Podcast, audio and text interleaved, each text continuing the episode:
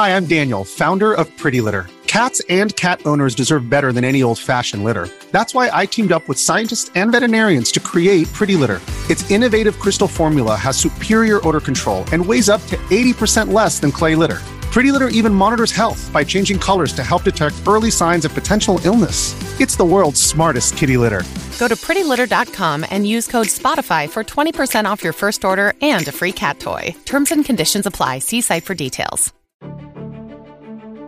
1965年3月、アメリカマサチューセッツ州ボストンに住むイルムガルトのもとに突然弁護士から一本の電話がかかってきます。先日逮捕されたご主人の件ですが、おそらくここ数日中にボストンはご主人の話で大騒ぎになるはずです。あなたはすぐに名前を変えて街を離れた方がいい。あなたのご主人はボストンの考察魔でした。突然の電話に頭が混乱したイルムガルトは弁護士の話を頭の中で反芻しますが、すぐに理解はできない。主人がボストンの考察魔とはどういうことだろう。ボストンの考察魔という物騒な名前をテレビや新聞などで聞くようになったのは3年ほど前からだろうか。マスコミは報道合戦を繰り広げ、警察が目の色を変えて追いかけていた殺人犯。それが夫とは、どうしても飲み込めない事態にイルムガルトは電話の前で立ち尽くすことしかできませんでした。本当に夫はボストンの考察魔なのか一体何が起きているのか今日はボストン市民を恐怖のどん底に突き落としたアルバート・デ・サルボにグロファイリング眠れなくなっても知らないぜ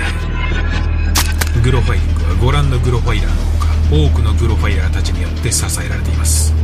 さて今日はアルバート・デ・サルボです。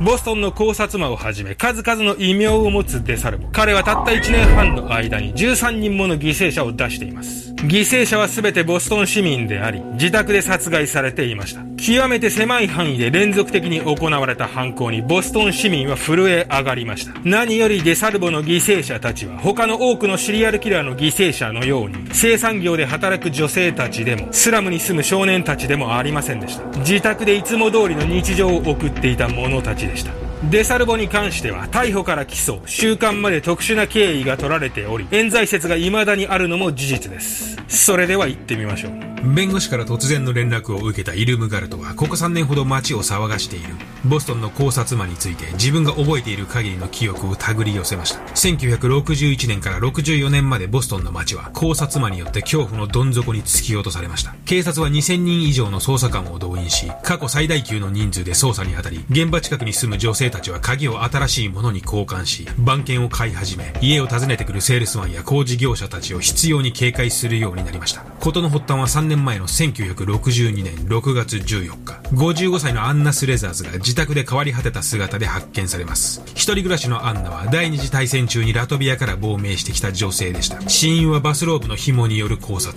自宅の廊下で発見されたアンナが身につけていたバスローブは、上半身までめくれ上がり、両足は大きく開かれていました。アンナには鈍器で殴られた形跡もあり、頭の下には大きな血だまりができていました。さらにアンナの遺体には、まるで犯人が警察を愚弄するかのような、ある特徴があったのです。アンナの首に何重にも巻かれたバスローブの紐は、ちょうど顎の下あたりで蝶結びにされていたのです。そしてこの後警察は、この特徴的な蝶結びを、あらゆる現場で嫌というほど目にすることになります。アルバート・デ・サルボは手にかけた犠牲者たちのほとんど全てに、この特徴的な蝶結びを残していました。後にデ・サルボはこの蝶結びにつき、特別な意味はないと話しています。デ・サルボは初めての犯行からわずか2週間後に2人目の犠牲者を出し、その後たった2ヶ月の間に6名もの犠牲者を出しています。デサルボの犠牲者には、すべて何らかの性的暴行を受けた跡があり、それはデサルボ自身や、中にはワインボトルやほうきなどによって行われていました。そして犠牲者たちの多くは殺害後、デサルボによって様々なポーズを取らされていたのも忘れてはいけない点です。5人人目の犠牲者であるアイダ・イルガは全裸に近い状態で両足を大きく広げられ、まるで出産時のようなポーズを取らされていました。より一般的には犯行現場で犯人が犠牲者にこのようなポージングを取らせる場合、そこには何か警告的な意味や、犯人にしかわからない特別な意味があるのが通常ですが、デサルボはこのことについても、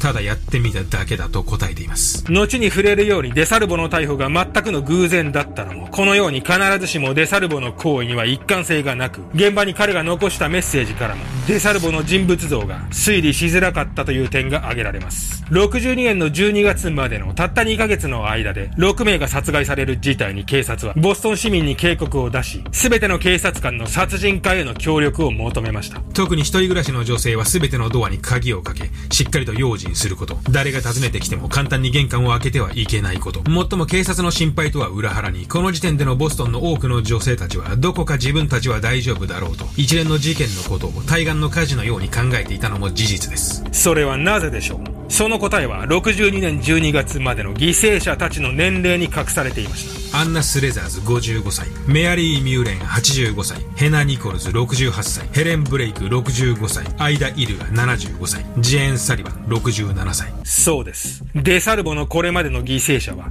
全て中高年女性だったのです。他方警察もこの事実をボストンの考察魔の重要な要素として考えていました。考察魔はおそらく母への憎しみからその母の面影を追いい求めて、年配の女性たちを狙い、犯行を繰り返しているのだろう。従ってボストンの考察魔は、母との間に何らかのトラブルを抱えた、狂った男であると。しかしその年の12月、ボストンの女性たちは気づかされるのです。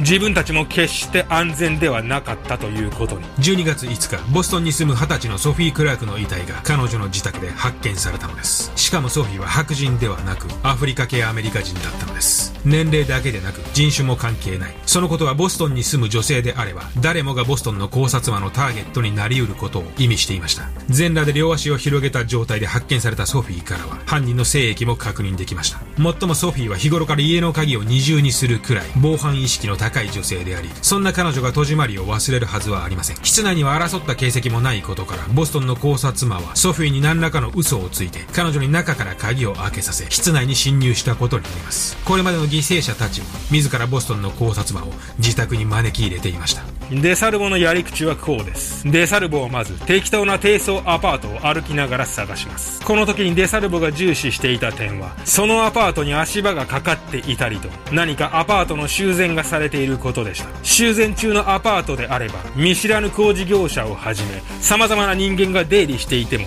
不自然ではないデサルボはそこを重視していました。アパートに入り込んだら適当に玄関ドアをノックする。出てきた女性たちに自分は工事業者だと言って中に入れてもらう。ある時はペンキ職人、またある時は電気業者として、修繕中のアパートで自分は大家から言われてきたんだという工事業者を、一体どれほどの住人が警戒することができたのでしょうか中に入ればこっちのもの。あとは後ろから強引に組みつき、ことを行うだけでした。そしてこのデサルボの手口、これこそ彼が編み出した上等手段だったのです。一連の考察事件が起きる2、3年ほど前から、ボストンのケンブリッジ地区ではある奇妙な男が出没すると話題になっていました。20代後半のその男は、アパートで一人暮らしをしている女性を訪ね、モデル事務所から来たと言っては、メジャーを取り出し、女性たちの3サイズを測る、寸法取り男です。私はモデル事務所から来ましたジョンソンと申します。モデルといってもヌードではなく、ドレスや水着のモデルです。興味があれば3サイズを測らせていただければ、後ほどモデルのお仕事を紹介しますよ。時給は40 40ドルです。なかなかに割の良いモデルの仕事。何人もの女性がジョンソンの話に興味を持ちサイズを測ることを承諾したといいます。ジョンソンはその後彼女たちの3サイズを測り後で連絡すると言っては足早に立ち去る。もちろんこのジョンソンは後のボストンの考察魔ことアルバート・デサルボンなのですが彼はこの頃は殺しは行わず3サイズを測る過程で女性たちの体に触れるだけで満足していたのです。デサルボはこの頃から口八丁でとにかく女性宅に侵入する術を身につけていたのです。実際にデサルボは肩幅は広く、筋肉質な体型をし、鼻が高く歯も白い。物腰の柔らかそうなこの男を警戒する女性たちは多くはありませんでした。しかしこの寸法取り男も長くは続きませんでした。一向にかかってこないモデル事務所からの電話に不審者を募らせた女性からの通報が相次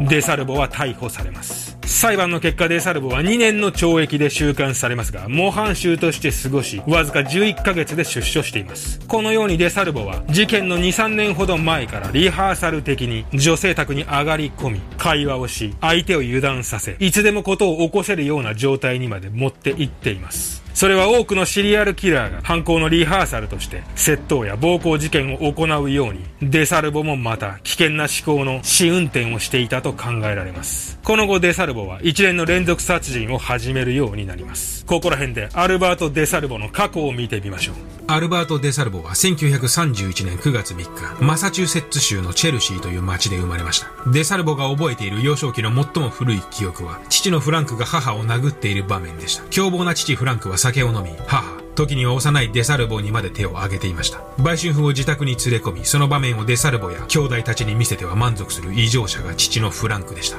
次第にデサルボたち兄弟姉妹は6歳くらいの頃から父たちの真似事をするようになりデサルボは8歳の時には男女の見境なくみだらな行為をしていたといいます。父のフランクは生涯で18回も逮捕されるような常習的な犯罪者であり彼はデサルボが12歳の時に投獄されその際に妻とは離婚しています。アルバート・デサルボはその強すぎる性欲のゆえに連続殺人を行ったとされていますが幼少期のこういった生体験がデサルボの人格をいびつなものにしたのは明らかです。FBI の調査によればシリアルキラーの実に35%は幼少期に親の性行為を目撃したことがあると回答しています。デサルボと母との関係性については複数の見解があります。仲が良かったとも悪かったとも言われていますがデサルボ自身は後に自分の幼少期には温かい家庭生活というものが全くなかったと話しています。1948年17歳になったデサルボは学校を卒業し軍に入隊します。ドイツに派遣されていたデサルボはそこで将来の妻であるイルムガルトと出会います。1953年22歳でデサルボはイルムガルトと結婚します。しかしデサルボにとっては夢のような結婚生活でも純真無垢なイルムガルトにとってそれは若干の問題があるものでした。アルバート・デサルボを語る上でこの妻イルムガルトとの出会いそして結婚生活での彼の野獣のような性欲は特筆すべき点です。デサルボは日に6回も妻を求めたと言います。しかし厳格な家庭で生まれ育ってきたイルムガルトはデサルボの要求に応えることはできずこの頃からデサルボのフラストレーションはだんだんと蓄積していきます。デサルボの中で欲望のはけ口を外に求める素振りが見え始めたのもこの頃からでした。そして1955年デサルボ24歳の時娘のジュディが生まれます。しかしジュディが生まれるとイルムガルトはさらにデサルボとの関係を拒否するようになります。それは娘のジュディの先天的な障害が原因でした。ジュディの両足には先天的な奇形がありそのことにより妻はさらなる出産への心理的な抵抗が芽生えてしまったのです。両足をカエルのように開いた状態で固定する特別な器具が必要なジュディでしたがその器具を可愛らしくするためにデサルボは可愛い色の紐を蝶結びに結んでいたと言います。カエルのように開かれた足蝶結びの紐。それは事件現場で散々警察が見たあの蝶結びと不気味なほど一致しています。それはデサルボが深層心理で感じていた何らかのサインだったのかもしれません。その後妻に夫婦関係を拒否され続けたデサルボは外にいる時間が長くなり次第にその欲望を外で発散するようになります。そうあの寸法取り男として。そして1962年一連の連続殺人に及ぶのです。62年の12月に6名の犠牲者を出したデサルボがなぜ急に若い女性をターゲットにしたのかについての明確な回答はありません。一説にはデサルボはそもそも性的な何かを求め犯行に及んでいたわけではなく自分の支配欲を満たすことが目的であったため犠牲者の年齢は初めから関係がなかったとの考え方もあります。その後1964年1月に最後の犠牲者を出したデサルボは以降はボストンの考察魔としてではなく上下緑色の洋服に身を包むグリーンマン強姦魔としての活動を始めます。グリーンマンとなったデサルボは強姦魔としてその後11ヶ月間一人も殺しは行いませんでした。いつものように口八丁でアパートに侵入し女を縛り上げ強姦するだけ。痴漢行為から始まり連続殺人を経由し最後は強姦魔となる。デサルボの中で何があったのかそれは分かりません。しかし1964年の1月を最後としてボストンの考察魔事件は終わったのです1964年11月、ある一人の警官がグリーンマンの被害に当たった女性からの聞き込み中、グリーンマンの特徴と以前この街を騒がせた寸法取り男の特徴が似ていることに気づきます。寸法取り男として前科のあるデサルボはすぐに逮捕され、自らがグリーンマンだということを認めます。もっともこの時は、まだ警察もデサルボのことをただの強姦魔だと思っていましたが、この後あることをきっかけとして、デサルボの正体に気づくのです。それはデサルボが逮捕後、精神鑑定を受けていた病院で、たまたま同室になったジョージ・ナッサーという囚人の証言です。ナッサーの話では自分の犯罪自慢をとうとうと語るこの男こそ、ボストンの考察魔に違いないというのです。デサルボから犯行の詳細を聞いたナッサーは、その具体的で特徴的な話から、デサルボこそ、ボストンの考察魔だと確信したと言います。その後ナッサーの弁護士がデサルボを問い詰めたところ、デサルボはあっさりと自分がボストンの考察魔だということを認め、再びデサルボは逮捕されます。